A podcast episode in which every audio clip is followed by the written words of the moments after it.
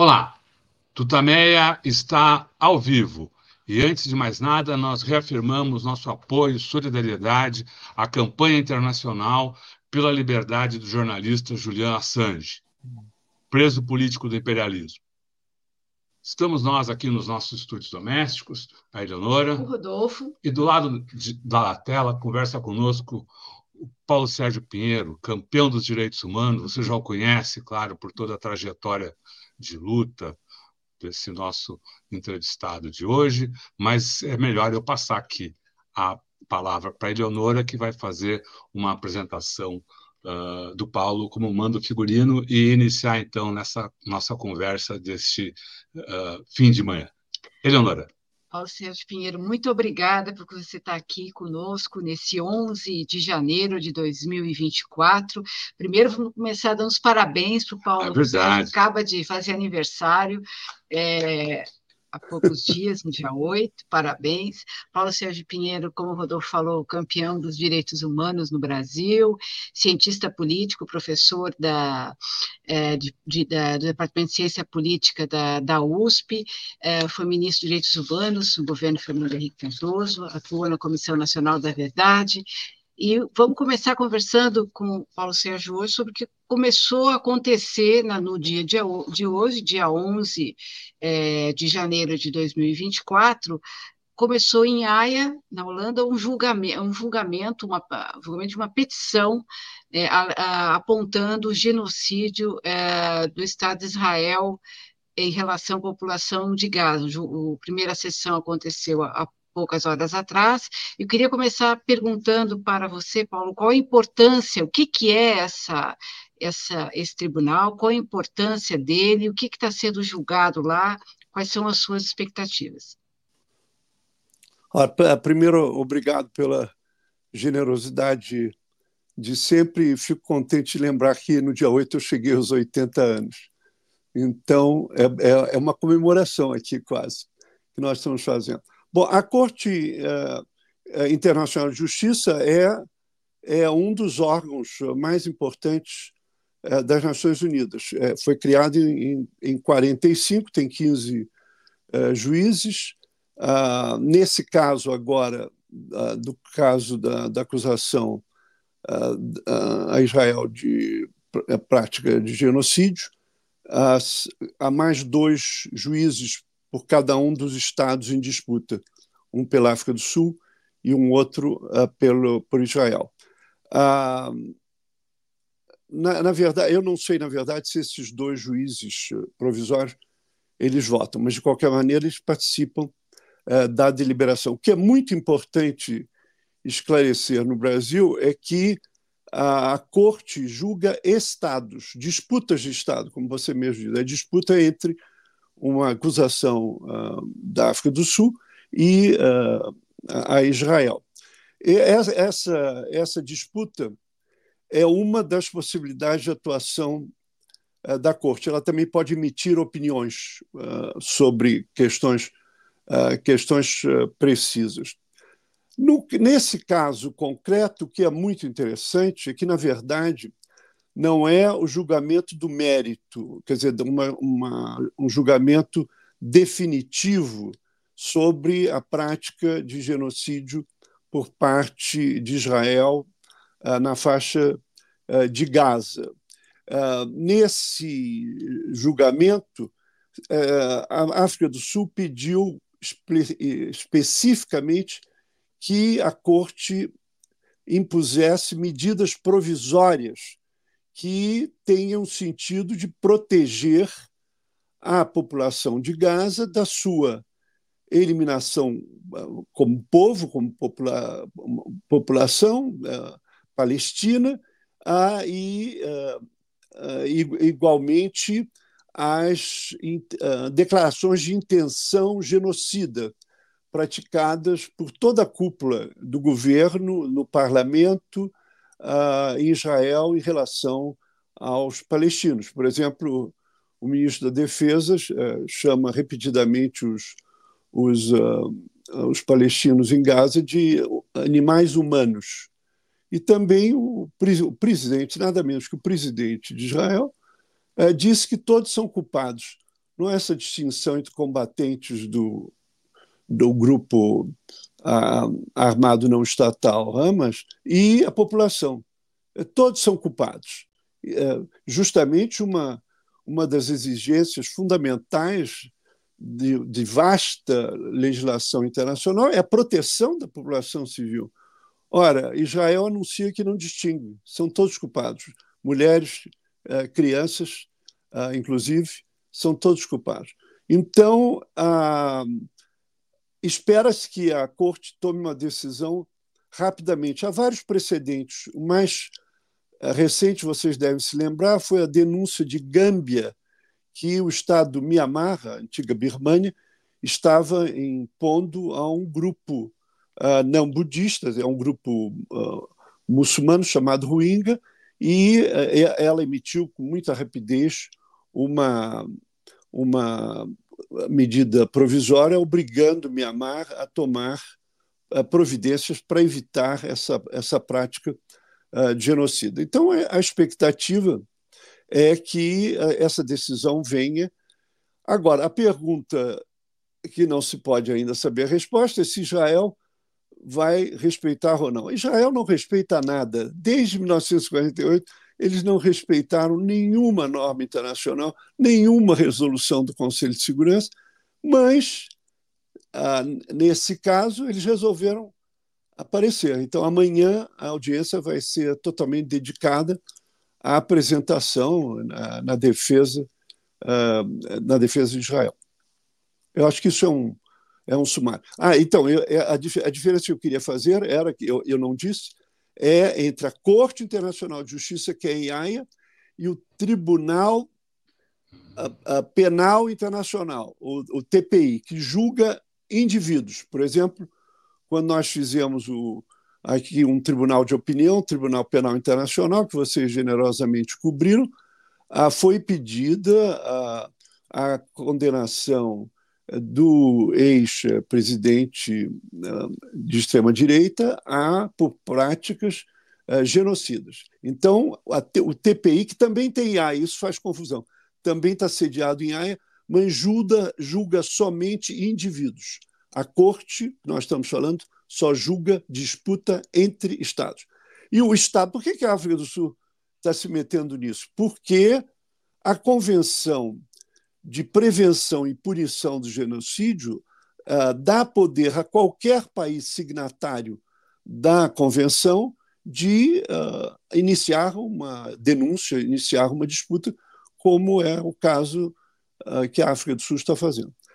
excelente também é dizer que cerca de mais, hoje mais de 70 países apoiam a demanda da África do Sul e ontem nós tivemos a grata surpresa da, decisão do presidente Lula de apoiar a gestão uh, da África do Sul. É muito importante o peso. O Brasil pesa na comunidade internacional. Então foi uma uma decisão que que deve ser extremamente louvada com uma clareza extraordinária na, na nota, dizendo que é, é importante avaliar, julgar, apreciar se as práticas uh, de Israel constituem uh, um genocídio uh, na faixa de Gaza. Paulo, por que foi surpreendente essa, essa, esse anúncio feito pelo governo brasileiro, essa fala do presidente Lula divulgada ontem no final do dia? Ah, eu não, quer dizer, eu não, eu não sei se a palavra é surpreendente, porque, de uma certa maneira, o presidente Lula não perdeu oportunidade em várias reuniões internacionais. Eu lembro, por exemplo, a reunião que o presidente Macron convidou 40, uh, 40 chefes de Estado, e o único que se, o único que se referiu ao caso da, da, da, da, do homicídio em Gaza, usando essa palavra, foi uh, o presidente Lula. O assessor internacional, antigo chanceler Celso Amorim, também em outra reunião em Paris, fez a mesma qualificação. Então, não, é, é, eu não tive grande surpresa. Eu esperava que, é, que o, o governo brasileiro assumisse, defendesse, apoiasse a gestão.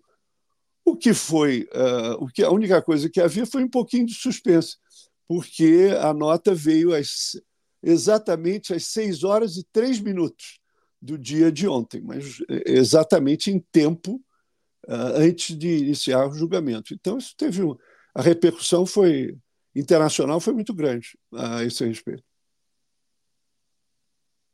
Falar em, em repercussão, só ficando no caso do Brasil, antes da gente entrar da, na questão do debate de hoje da manhã, é, essa, essa posição brasileira, que é elogiável e que acompanha essas dezenas de países, está tendo uma, tem uma, uma parte, uma parcela aqui da, da, da, da, mídia brasileira que é crítica a essa posição do governo. Hoje mesmo, na primeira página da Folha, tem uma, uma afirmação de que essa posição brasileira destoa da, da tradição do Itamaraty, que é se manter equidistantes de partes em conflito. Por, imagino que o senhor não concorde com essa, com essa posição. Por que essa posição brasileira, então, está de acordo, imagino que o senhor pense assim, com a, a, a enfim, a posição do país, a tradição do país? A, a, a tradição do, do Brasil, mesmo que eu possa falar sobre toda a República, excetuando as fases de ditadura e de extrema-direita, foram do cumprimento da norma internacional, tanto no que diz respeito ao direito internacional de direitos humanos, como ao direito internacional humanitário, às convenções de Genebra, que não é o caso de Israel. Israel não cumpre nada. Israel não respeita a legislação internacional ah, e é, é, tem, tem um enorme desprezo é, por tudo que as, as Nações Unidas fazem. O, o, o, embaixador de Israel nas Nações Unidas, que, é, que é, é, gosta de se exibir, ele anda com uma, uma cruz, uma, um emblema uh, da, da, da, do emblema de Davi que eram usados uh, durante o, durante o regime nazista. E ele recebeu uma, uma grave crítica do responsável do, do Museu do Holocausto, dizendo que é absolutamente inaceitável isso. É, é evidente que a, a Israel gosta de dar lições ao Brasil. Eu me lembro quando a, a presidenta Dilma, com toda com todo rigor, resolveu não dar o agreement, a concordância do embaixador indicado para Israel, porque o, o primeiro-ministro, igual que é primeiro-ministro hoje, é, resolveu anunciar, anunciar que, o, que o, esse fulano, que aliás era presidente da, da associação de algo totalmente legal, que é a ocupação do território palestino, e além do mais era argentino, uma coisa um pouco bizarra para mandar um embaixador argentino para o Brasil. Mas a e aí você sabe que a chancelaria de Israel disse que o Brasil é um anão diplomático, é um anão diplomático. Quer dizer, essa declaração de que o Brasil, por isso, assumiu, deixou de assumir uma posição equidistante, quer dizer, apesar de todas, eh, todos os crimes praticados por Israel, ah, o, Brasil teve sempre relações eh, normais com Israel. Agora, não quer dizer que nesse exato momento que Israel, como potência ocupante, né, é, é alguma coisa que é, nós esquecemos de lembrar. O, o Israel é uma potência ocupante, até nuclear, potência nuclear ocupante da, da Cisjordânia e de Gaza. E de Gaza. Não é um outro país, não é um outro Estado. O Hamas não é Estado, é um, um grupo armado uh, não, uh, não estatal. Então, é, é evidente. E, e o, eu li uma nota dessas entidades, realmente é de uma fantasia formidável. Por exemplo, eles dizem que Israel anunciou antes dos bombardeios. Bom, anunciou numa população de 2 milhões e 600 mil pessoas, que a informação que obrigou a mais de um milhão a se deslocarem para o sul, saíram do norte de Gaza para o sul. E no sul, onde Israel mandou que eles fossem, eles continuam a ser bombardeados. Então, e que Israel também ah, ah, concedeu toda a ajuda humanitária. Como? Cortaram a água, os, os combustíveis, a eletricidade. e, e dificultaram todo o acesso todo o acesso da, da ajuda humanitária é, internacional. Então, o Brasil não tem que, não tem que uh, achar que deve alguma, alguma informação a essa, essa tentativa de nos dar lição. Israel não tem lição nenhuma a nos dar. Agora mesmo nós voltamos a, a integralizar as nossas contribuições das Nações Unidas que o governo de extrema-direita havia interrompido. Então, nós somos um, um ator uh, uh, importante, respeitado nas Nações Unidas. Não somos um país que desrespeita sistematicamente, sistematicamente a, a, a norma internacional. Quer dizer, não quer dizer que só Israel desrespeita a norma internacional. Ah, ah, faz dois dias, um, um, grupo de relatores especiais que eu, que eu participei ah, nós justamente chamamos a atenção do desrespeito da norma internacional em inúmeros conflitos, não só, não só em Gaza. Na Síria, o que tem ocorrido nos 12 anos que eu acompanho, então há um, há uma, há um retrocesso em termos de tudo aquilo que havia sido consolidado em relação à proteção da população civil. Israel desconheceu qualquer proteção da população civil e não tem que vir para cima da chancelaria brasileira com essas fantasias. Bom, o resultado uh, dessa política de Israel uh, pode ser contado em números, né? números, em vidas. Né? Só para uh, pontuar aqui durante essa nossa conversa, Paulo, eu, eu vou citar alguns dados que foram distribuídos ontem à noite pela Embaixada da Palestina no, no, no Uruguai, e que dá conta de que na, na, faixa de Gaza já, já há mais de 23.210 assassinados. Nesse número estão incluídos 9 mil crianças, 5.300 mulheres, 695 anciões. Quer dizer, é, mais a, bem mais da metade uh, dos atingidos, dos mortos, são mulheres, crianças e velhos. Esses são os dados, então, oficiais distribuídos pela, pela uh, Embaixada do, da Palestina no, uh, no Uruguai. Uh, com a, a, luz desses números, queria que, que, que o senhor contasse um pouco para a gente como, qual é a, a, acusação ou, ou, ou, em que a África do Sul baseou as suas acusações, a, o seu pedido ao, ao, tribunal e as acusações que faz a Israel? É, são é, é, basicamente a apresentação da África do Sul se ateve a dois pontos. Primeiro, a intenção de destruir, em parte ou no todo, uma, um grupo uh, nacional, étnico, como são os palestinos. E o outro, a questão da declaração de intenção de genocídio, que são dois artigos fundamentais eh, da Convenção. Então, isso que você, esses resultados, ah, ou eh, esses resultados de horror que você acabou de ler, foram apresentados por parte da África do Sul na audiência eh, da manhã de hoje porque ah, há também uma, vários países ah, que dizem que esses números não correspondem à realidade. Israel vem com, com números mais inferiores. Ah, mas as agências da ONU todas corroboram esses, esses números e o secretário-geral usa, usa esses números. Né? Talvez por isso o, o estranho embaixador de Israel na ONU pediu a demissão, pediu a demissão do secretário-geral. Eu nunca vi isso. Em 40 anos nas Nações Unidas, eu nunca vi um país pedir demissão uh, de, de, de secretário-geral. Então, a primeira questão da destruição ela está patente. Pelo, nós temos os números de bombas que foram, uh, foram uh, atiradas, nós temos uma visão claríssima. Basta ver o New York Times. O New York Times publica regularmente mapas uh, de como Gaza era numa determinada data e como está no dia, no dia de hoje. É, é, é claríssimo que houve uma, houve uma destruição intencional da população eh, palestina.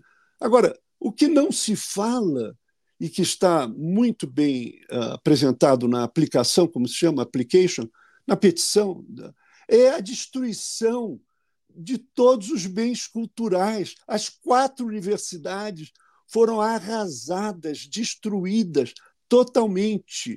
Depois, o Museu Arqueológico, a biblioteca, os centros culturais. Quer dizer, houve um intuito de, de fazer desaparecer a, a, a presença, a cultura a, a palestina em Gaza. Isso também tudo está magnificamente fundamentado.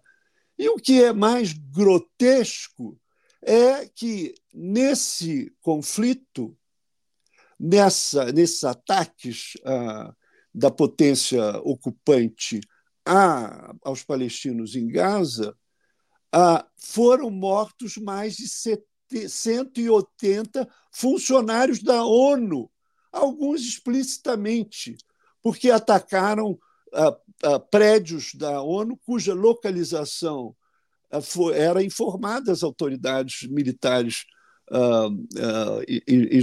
israelenses.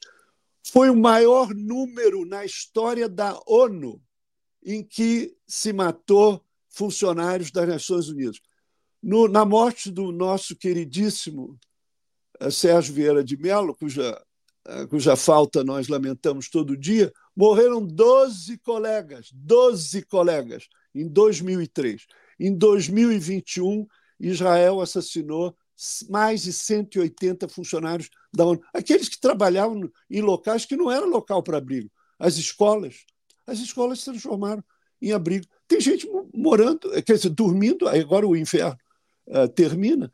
Eu gostaria de dizer, não foi só a questão de querer uh, destruir o Hamas, não, eles estão destruíram, destruíram a presença palestina uh, em Gaza. Isso tudo está muito bem uh, fundamental. Então, um desses uh, problemas, quer dizer, a, a Corte não vai precisar dar um julgamento definitivo de que isso é um genocídio. Mas a Corte pode, como pediram hoje, vocês viram, como pediram os excelentes representantes do governo e juristas, o antigo colega meu que eu tenho a maior admiração, que é o Jean Dugart, que foi é, sul-africano, que foi há alguns anos uh, relator especial para os territórios palestinos ocupados. Ele até estava com uma, uma, uma beca uh, vermelha, que eu não sei bem porquê, é, que depois eu vou, vou perguntar para saber. E ele fez uma apresentação extraordinária. Então, o que as apresentações da África do Sul hoje tentaram é demonstrar a plausibilidade, desculpe o palavrão plausibilidade, que é plausível, que é aceitável, que é crível, que a, a, a, operações militares eh, de Israel visavam eh, destruir eh, um grupo nacional étnico, um, o grupo dos palestinos. Então, isso por um lado.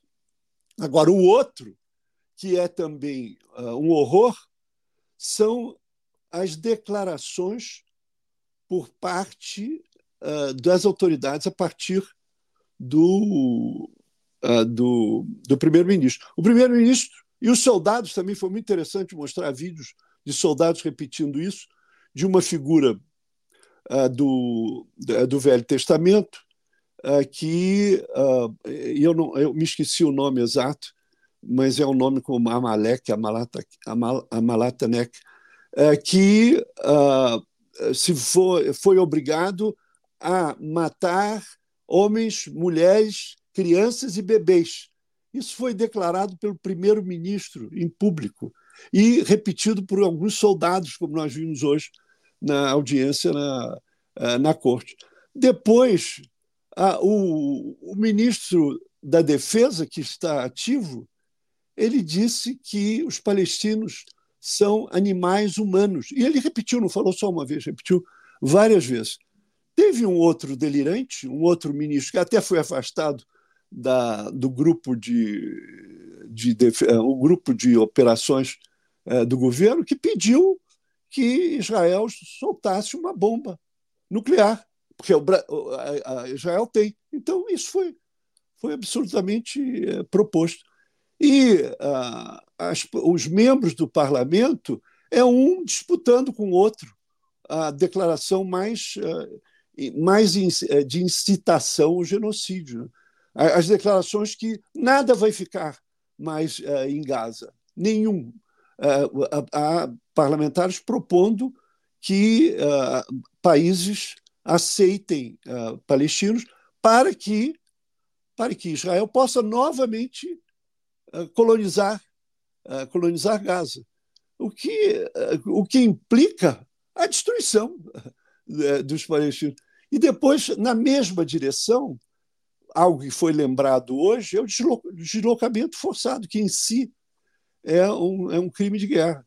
Todos esses avisos dados por Israel à população do, do norte para ir para o sul é deslocamento forçado eles foram deslocados forçosamente e destruídas todas as residências deles. 80% das habitações dos prédios em Gaza foram, uh, foram destruídos. Então, uh, uh, os dois conjuntos basicamente são esses: a destruição, eh, visando a provável eliminação, o extermínio de um grupo eh, nacional étnico, que são os palestinos, ah, e, por outro lado, as são dezenas, são páginas e páginas. Eu contei umas 15 páginas, das 84 páginas da petição que eu li, que são só reproduções dessas declarações por, por militares, por parlamentares e membros, uh, membros do governo. Agora, uh, eu, eu, quero repetir uh, uma coisa importante que, infelizmente, a mídia televisiva e impressa não faz, é que Israel opera na Cisjordânia, quer dizer, a Palestina, e Gaza como uma potência ocupante. E uma potência ocupante tem deveres. Nessa questão do, de Israel tem que se defender, mas defender que território? Porque até hoje não, não foi definido qual é o território é, de Israel. E é, várias vezes foi relembrado que é um regime de apartheid. Um dos primeiros a, a teve a coragem de dizer isso foi o presidente Carter, faz décadas, num livro que ele teve. Quer dizer, é um regime de apartheid. É um regime de apartheid, em alguns aspectos, pior do que da África do Sul, como alguns testemunhos, testemunhas dizem. Quer dizer, e, e, a, os uh, palestinos na, na Cisjordânia vi, é, vivem submetidos a uma legislação militar, militar. Eles não tão, não têm uma não têm direitos uh, civis uh, que os cidadãos uh, israelenses têm. E em 2018 houve um ato do, do, do parlamento definindo Israel como um Estado judeu. E, e, os árabes foram desapareceram e, e o, e foi proibido. Ah, a língua árabe deixou de ser uma, uma língua oficial. Então, esse, essa, esse genocídio ele é feito nesse contexto de uma ocupação militar ilegal, de colonização do, do, do estilo do século XIX, que são esses colonos né, é, que ocupam, ocupam áreas que estavam já definidas pelos acordos de Oslo como uh, da autoridade palestina.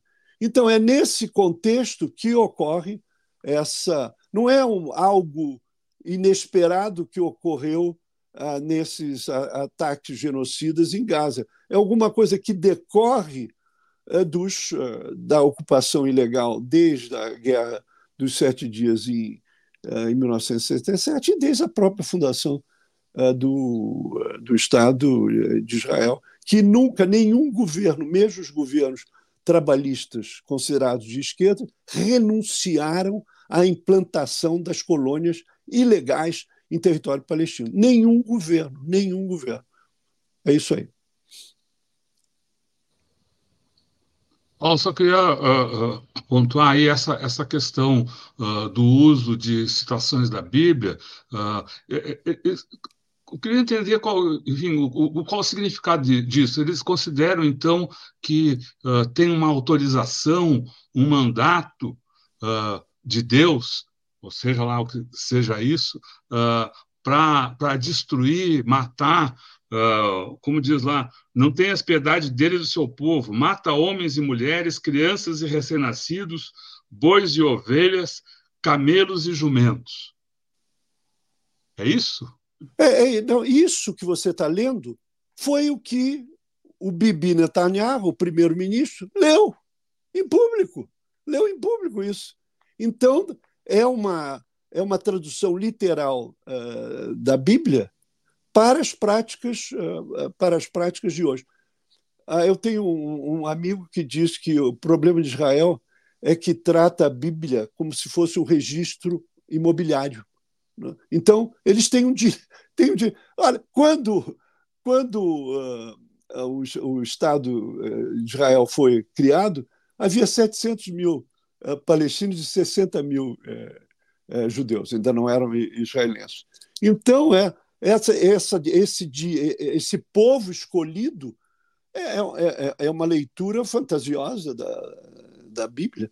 E há, há, há historiadores uh, uh, israelenses uh, fantásticos, um com Shlomo Sond, que um livro dele é justamente como se inventou o Estado, Estado de Israel. Então, é, é evidente que, além dessas intenções genocidas, usar a Bíblia para fundamentar para fundamentar uh, o genocídio que eles estão praticando uh, em Gaza. Isso, evidentemente, é, é, é um delírio. Agora, uh, esse delírio não é só praticado em Israel, ele é, é, é praticado também em vários países, inclusive o nosso, em que os grupos evangélicos fundamentalistas eles apoiam qualquer governo de Israel porque é, é, em Israel que o Messias vai fazer a sua segunda aparição. Então, isso explica muito a, a bandeira de Israel no, nos atos do, do, regime de extrema-direita que nós tivemos uh, faz pouco tempo. Faz pouco tempo. Então, é essa. E, e há os batizados que são feitos em Israel, visitas turísticas uh, organizadas, e, evidentemente, quando a presidenta Dilma, a presidenta Dilma recusou o agremã, o, o grupo evangélico no Congresso veio abaixo, veio abaixo, extremamente, extremamente crítico a esse respeito. Então, nós temos esse problema suplementar. Não é só a leitura que Israel faz da Bíblia, mas é a leitura por um fundamentalismo que vê, uh, vê na Bíblia a necessidade de apoiar mesmo um regime supremacista judaico, uma de extrema direita, que, que é o apoio base dos, uh, do governo israelense atual. Quer dizer, esse, esses horrores que estão sendo uh, perpetrados, eles são exaltados por esses grupos religiosos extremistas que são a base da sustentação do governo de Israel. E é claro que uh, o, há uma outra, essa ênfase nos horrores a serem criados, tem também uma desculpa política do próprio primeiro-ministro, que está sendo julgado por três crimes, inclusive de corrupção. Uh, e os processos estão uh, quase chegando. Uh, a pronúncia acho que já foi feita, quer dizer, a, acusação já foi feita, e ele tem um, um temor que venha, eh, venha a ser condenado e, e preso. E, e, e também ah,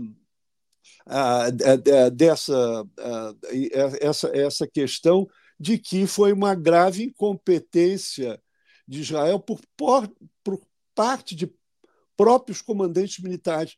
Quer dizer, por que, que o Hamas teve essas condições de uh, superar todas as barreiras, todas as dificuldades que existiam, porque as forças israelenses estavam, em outubro, desviadas para a Cisjordânia, de onde os colonos atacam as pequenas aldeias palestinas impunemente. O exército de Israel foi convocado para a Cisjordânia para defender esses atos homicidas dos colonos fartamente, fartamente reconhecidos tanto pelos Estados Unidos, que tem decisões de negar visto de entrada aos Estados Unidos dos colonos envolvidos nesses ataques, e também a União Europeia, que caminha a mesma proposta de não deixar esse pessoal. Esse pessoal gosta de viajar, não? então não vão poder viajar para a Europa nem para os Estados Unidos, porque ah, bateram, destruíram casas, queimaram ah, ah, veículos na Cisjordânia. Então, Bibi, não, Bibi morre de medo de uma comissão de investigação que vai haver fatalmente da conduta do governo de Israel no, em volta do 7 de outubro.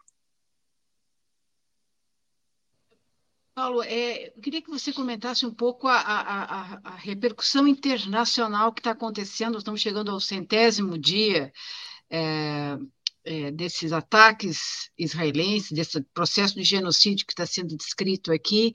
Há a impressão de que Israel nunca esteve tão isolado, apesar de décadas né, de desprezo à legislação internacional, de avanço dessa potência ocupante, há uma percepção, queria que você dissesse se você concorda ou não, que há um isolamento como nunca houve de Israel e dos Estados Unidos nessas questões, nessa questão, embora os governos europeus que você citou ainda manifestem apoio à, à política de Israel, a gente está vendo em vários lugares do mundo, não só nos países árabes, no, na, na, na Grã-Bretanha, mesmo nos Estados Unidos, protestos crescentes. Essa, esse, o que está acontecendo nos últimos 100 dias é o início do fim desse dessa, dessa situação que a gente vive é, é, é, em Gaza, na Cisjordânia, toda, todo aquele território, o isolamento será é crescente, será capaz de bloquear essa situação? Olha, eu, eu não gosto de fazer previsões, mas uh, eu não, não creio que esse isolamento esteja uh, consolidado. É, há vários. Primeiro, para começar, pelos países árabes. Ah, depois do 7 de outubro, vários países árabes, como a Arábia Saudita, não puderam mais continuar com, uh, com os acordos de normalizar as relações com Israel. Uh, o Egito voltou a ter um papel que ele tinha em termos da, da por mais dificuldade que eles tenham com o Hamas, uh, tiveram uma atuação eh, extremamente crítica e se recusaram, se recusaram a receber os palestinos de Gaza, porque essa era a esperança de Israel. Põe tenda e o pessoal todo.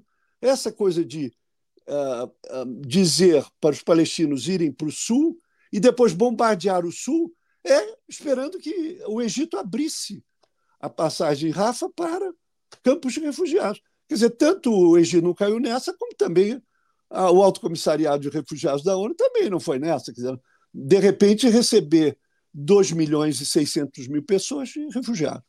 Então, ah, isso, isso foi importante. Ah, os, os países árabes voltaram a estar muito mais unidos na, na denúncia ao apartheid em Israel e a esse, esse genocídio em curso do que poucos meses antes do, do, 7, é, do 7 de outubro. Isso houve uma reviravolta completa. Da parte do, dos países ocidentais, que alguns apoiam sem nenhuma restrição, eu não quero nomear, que são alguns que eu tenho que dialogar, uh, não, aceitam qualquer coisa que, que Israel faça. E é evidente, você está isolado, mas isolado com o apoio dos Estados Unidos, como o Barão de Rio Branco chamava, o Colosso do Norte. Se o Israel tem o apoio do Colosso do Norte, o isolamento é bem precário. Ainda que o secretário de Estado Blinken tenha feito, nas, já é a quarta vez que ele vem à região, à região e tenha feito discursos extremamente emocionados sobre a, a, as mortes das crianças, das mulheres, a situação dos hospitais. Eu me esqueci de dizer de uma outra prática que é absolutamente proibida, é a, a, ataque, ataques aos hospitais. Depois vou contar uma anedota a esse respeito. Ah, então, o que é extraordinário é a manifestação da sociedade civil.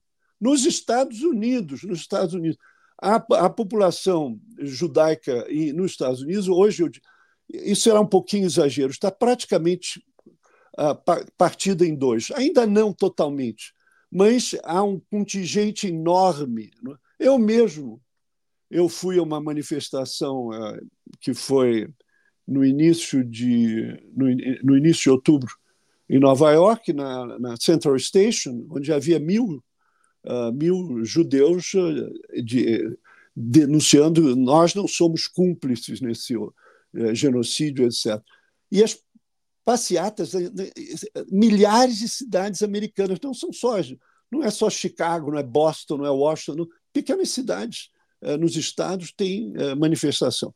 E em todo o mundo, as manifestações em Londres são espantosas, são absolutamente espantosas. Então, isso pode vir a contribuir para esse ah, ah, eventual isolamento de, de Israel. o que eu acho lamentável é a nossa ausência nessa, nesse horror. A sociedade civil brasileira não se manifestou. Não se manifestaram os, os negros, não se manifestaram as organizações indígenas, não se manifestaram as uh, organizações e, e, e, estudantis não se manifestaram as organizações de defesa da orientação sexual. Para mim, isso é um escândalo. Para mim, é esse escândalo. Uh, Mandela dizia: enquanto a, a, libertação dos palestinos não for feita, a nossa democracia está incompleta. O Saramago também tem uma frase linda dizendo: daqui a alguns, daqui a algumas décadas, nós vamos olhar para trás e vamos sentir vergonha do que nós fomos incapazes de realizar para proteger os direitos dos palestinos. Ah, e, e, que não é só da, da mídia uh, brasileira, mas vocês entendem mais do que eu sobre isso, é a mídia internacional, é a mídia internacional. Essa questão da corte, esse julgamento da corte, foi invisível na última semana, na grande imprensa brasileira e na televisão. Agora que estão se dando conta, porque é um, é um escândalo, né? Você uh, ter, o, ter que explicar o que está tá acontecendo, mas um, um obsequioso silêncio sobre a, a iniciativa uh, da, África, da África do Sul. Então, isso para mim é, de, é, é, é de, é, uma vergonha extraordinária aos 80 anos eu ter que assistir isso. As organizações de direitos humanos brasileiras não se manifestaram claramente a esse respeito. Quando nós adoramos a, o direito internacional de direitos humanos quando nós estávamos na ditadura.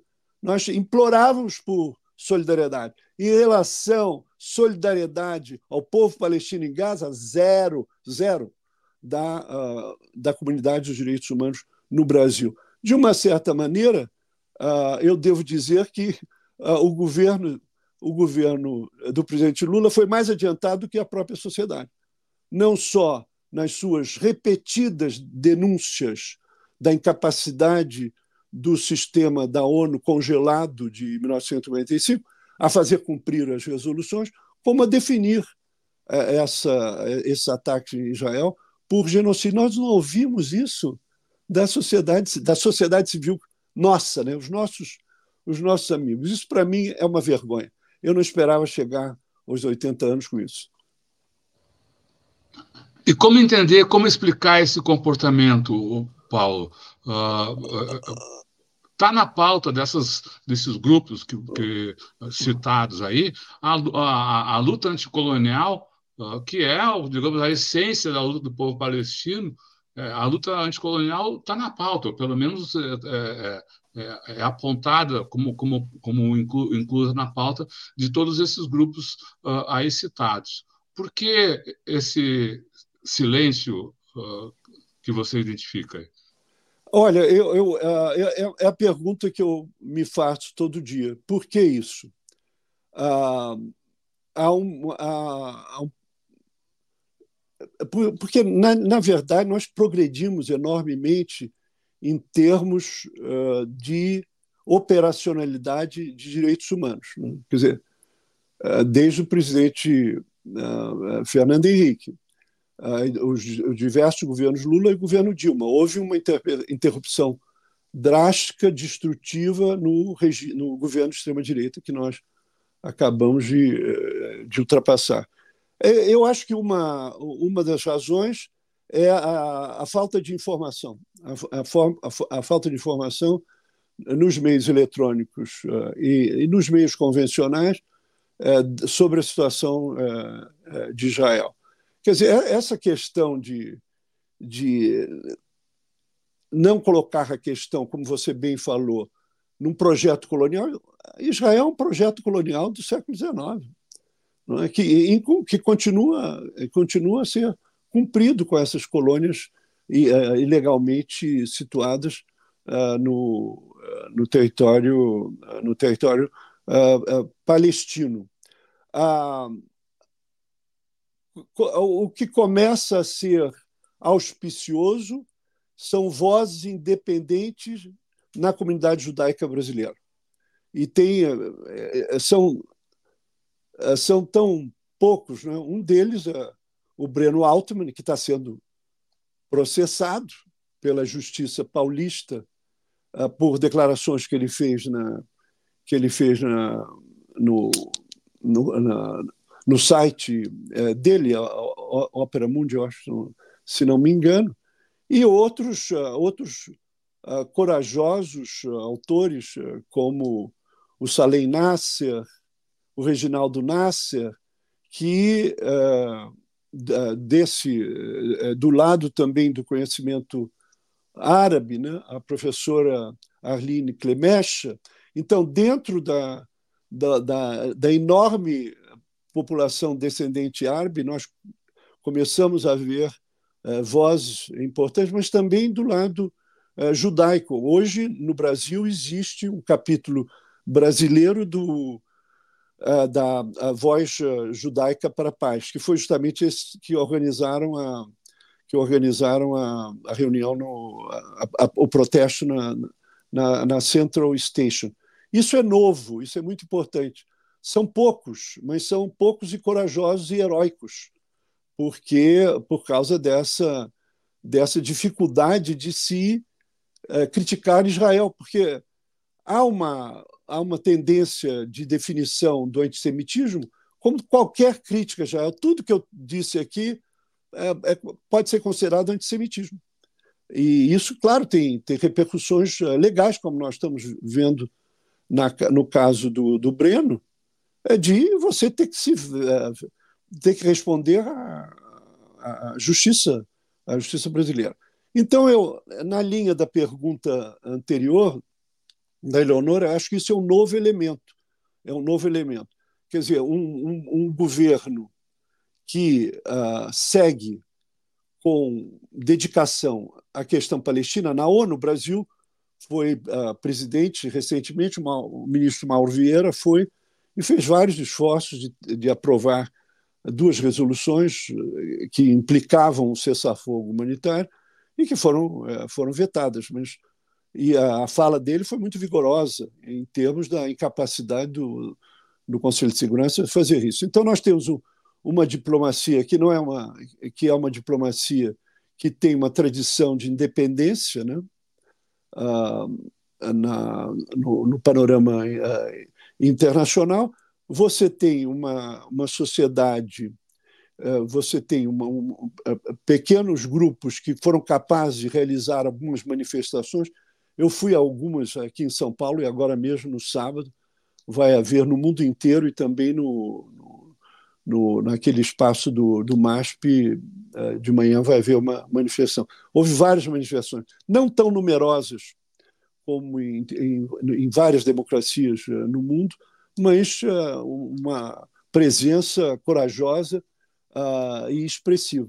E, por último, essa questão que há várias vozes de intelectuais e, e na sociedade civil da comunidade judaica que expressam recusa a, a essa a essa essa ocupação ilegal da, da Palestina, o apartheid e as práticas genocidas no momento presente.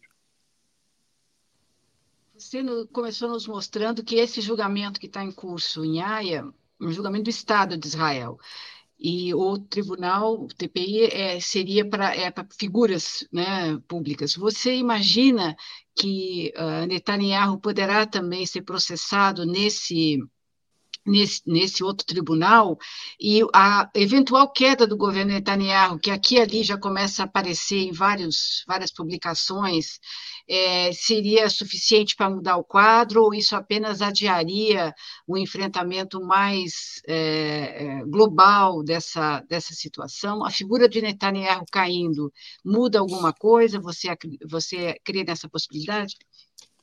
Olha, a, questão do TPI, a, questão da Palestina já está uh, no TPI, Tribunal Penal Internacional.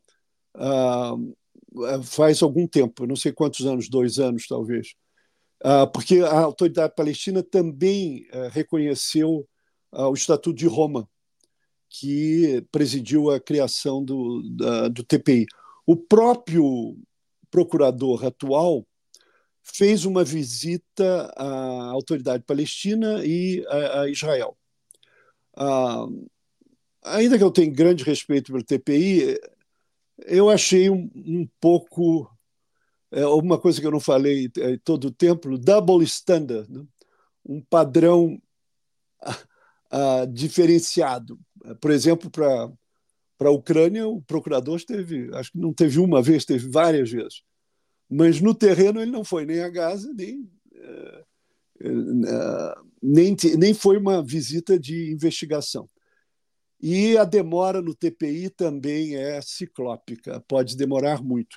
Agora, eu creio que todos esses, eh, todos esses mandatários no governo de extrema-direita de Israel hoje são candidatos certos a serem denunciados no, no TPI. Eu acho que uh, eu vi mesmo um artigo no Jerusalem Post, que eu leio ao mesmo tempo que o Haaretz, dizendo que Israel estava fornecendo, fornecendo provas para a África do Sul por esses, uh, esses parlamentares que não param de fazer essas uh, declarações uh, odiosas. Né? E os ministros. Quer dizer, é Israel dando, dando consistência à, à fundamentação da intenção uh, de, de, genocídio. Uh, eu acho que o, o, o, o Bibi, uh, não, não uso a minha bola de cristal, mas vai cair, vai ter que cair. Por quê? Por causa da pressão dos que continuam sequestrados. E eles, vários foram mortos durante a, os ataques de, de Israel. E, de uma certa maneira, parece que a questão militar uh, sobressaiu a questão do, da liberação dos, uh, dos sequestrados. Então, isso é um, é, é um, é, tem manifestação todo dia em Israel por causa desses é, familiares, e o, o, governo do Bibi vai, vai ter que responder. Agora, como uh, Israel conseguiu, durante 75 anos, burlar tudo em termos de norma internacional, eu não creio que eh, essa, essa queda está ah, anunciada.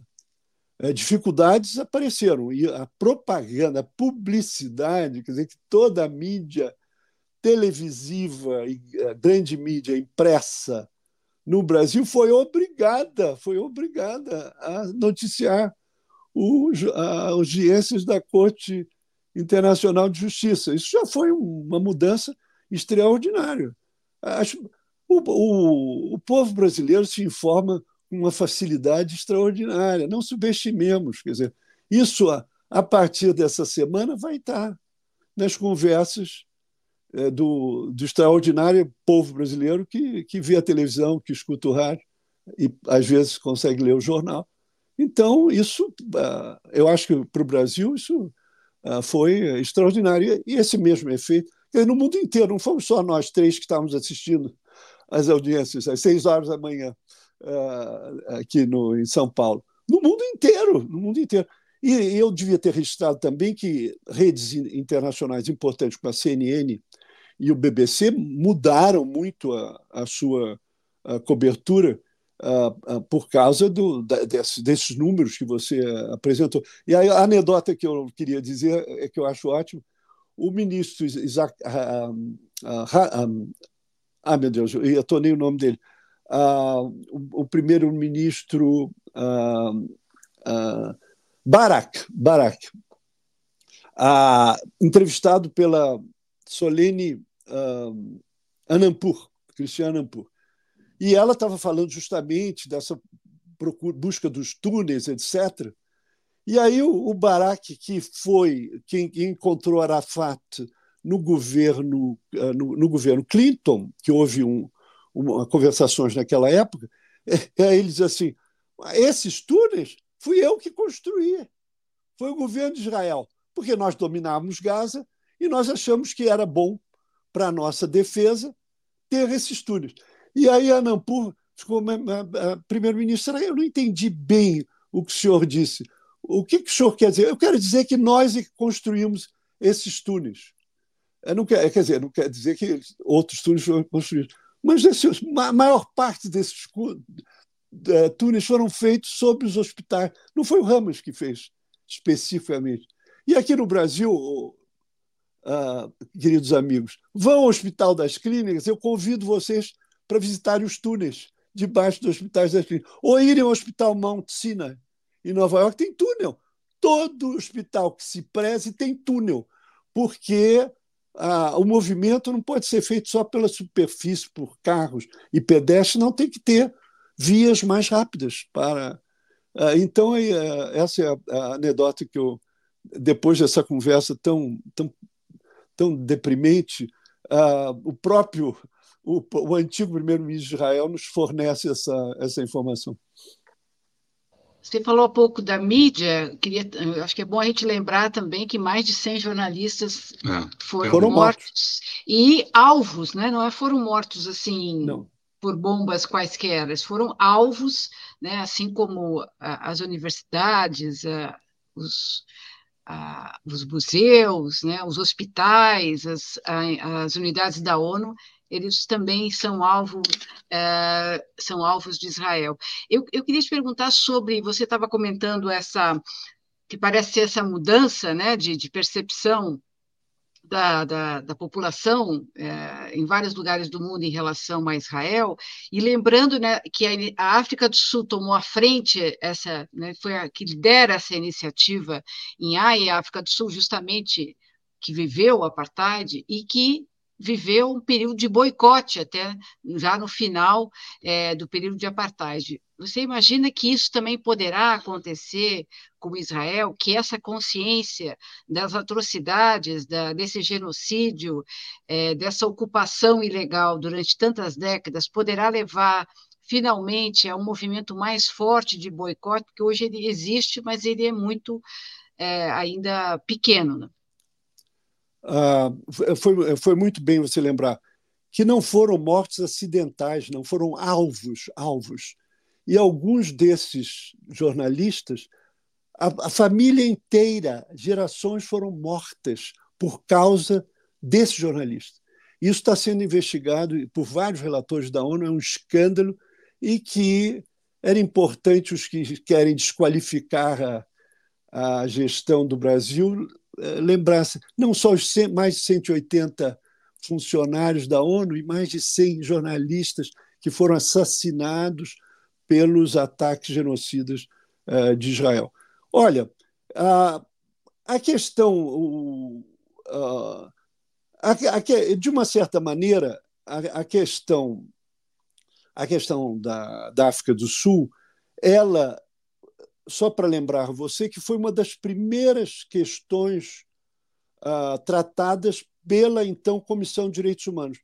Uh, em 1979, foram duas questões: a ditadura Pinochet, nos anos 70, e o grupo sobre o racismo na, na África do Sul.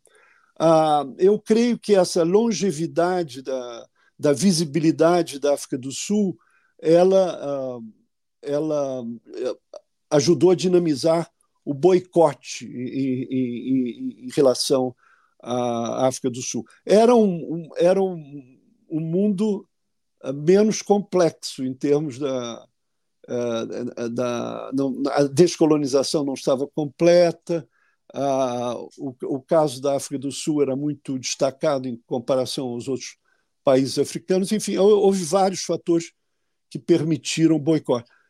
Há várias décadas existe o BDS, quer dizer, que é o, é o uh, uh, boycott, uh, disinvest e anti-sanctions. Boicote, desinvestimento e, e sanções. ele está presente. Em alguns países é proibido. A Alemanha, que protege Israel sob todos os aspectos, proibiu, não pode ter BDS na, na Alemanha. Vários estados americanos também seguiram esse exemplo. No Brasil, há grupos que, que defendem isso, mas ainda é bastante limitado. Eu creio que é, é uma das vias, e quem sabe esse, essas audiências da corte vão animar uh, esse boicote, que é certamente um dos instrumentos uh, não violentos uh, excepcionais para lidar com Israel. A, questão de Israel também é que ele, Israel conta com o, o beneplácito da, do, da, dos horrores do, do Holocausto, que, enfim, inúmeros uh, uh, inimagináveis que pudessem ser, e isso isso sempre é, é relembrado, e relembrado agora de novo nessa questão. Mas há inúmeros uh, sobreviventes do, do Holocausto que é, é, criticam essa, essa sempre escusar tudo que Israel faz, todos os crimes de guerra. Tem um, um, um formidável militante israelense, judeu, Miko Peled, o pai dele foi um general que, que passou a apoiar os, os, os, os palestinos. Ele diz: não é Israel que comete crimes de guerra, Israel é próprio crime de guerra.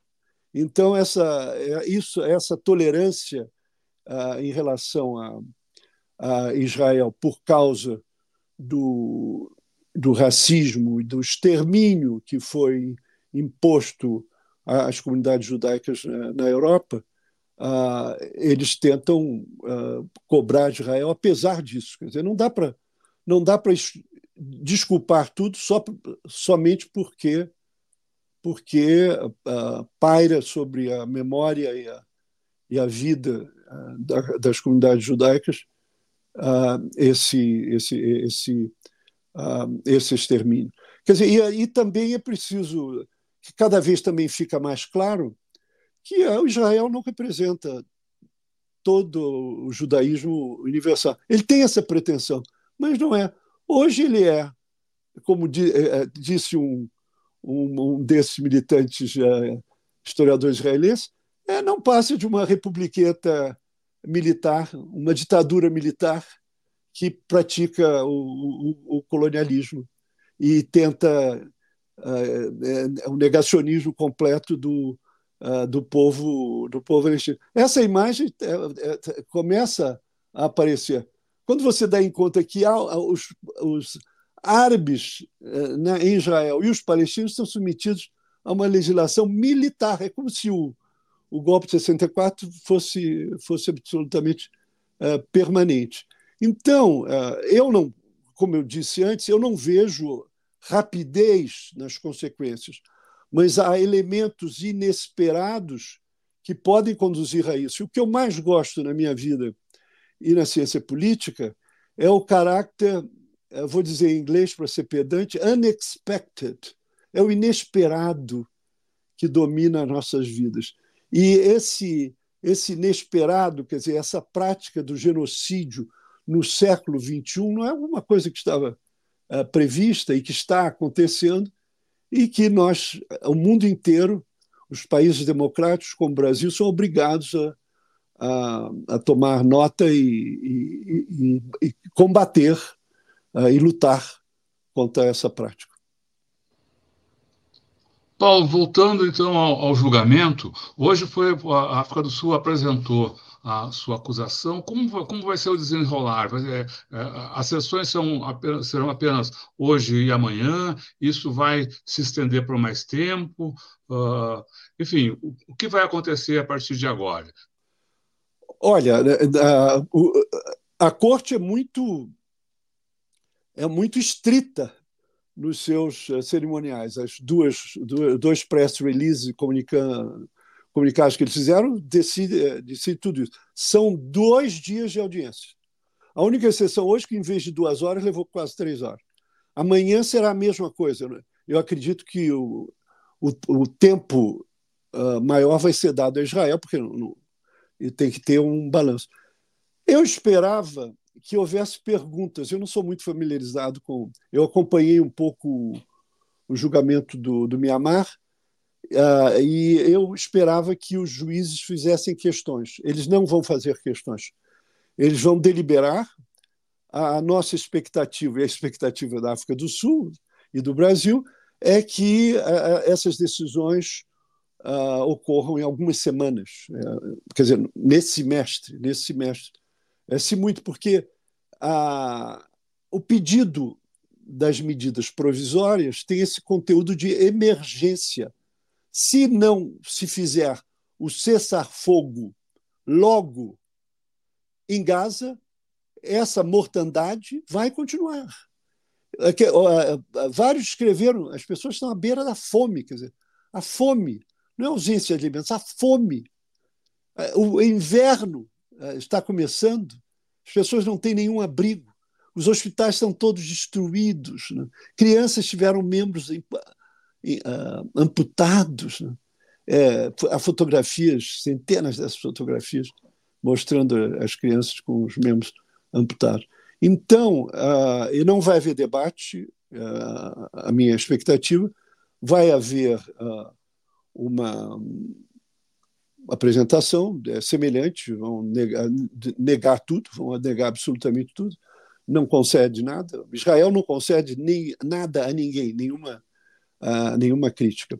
Aí o interessante, eu não sei se nós falamos isso, que um dos juízes uh, provisórios uh, é um antigo presidente da, da Corte Suprema de Israel que foi muito militante na contra esse projeto da extrema-direita de tirar os poderes de controle uh, da, da, legislação decidida pelo parlamento pela, uh, pela Corte Suprema. E a extrema-direita caiu de pau nessa nomeação. Foi, um, foi uma esperteza do Bibi, porque duas espertezas. Uma, de ao contrário de todos os outros decisões, julgamentos, debates, não, não, Israel não comparece, é uma tradição, não existe.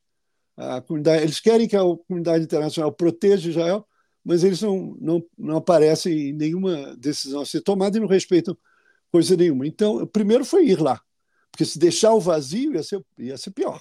Ia só a África do Sul. É, é, o discurso ficaria da África do Sul.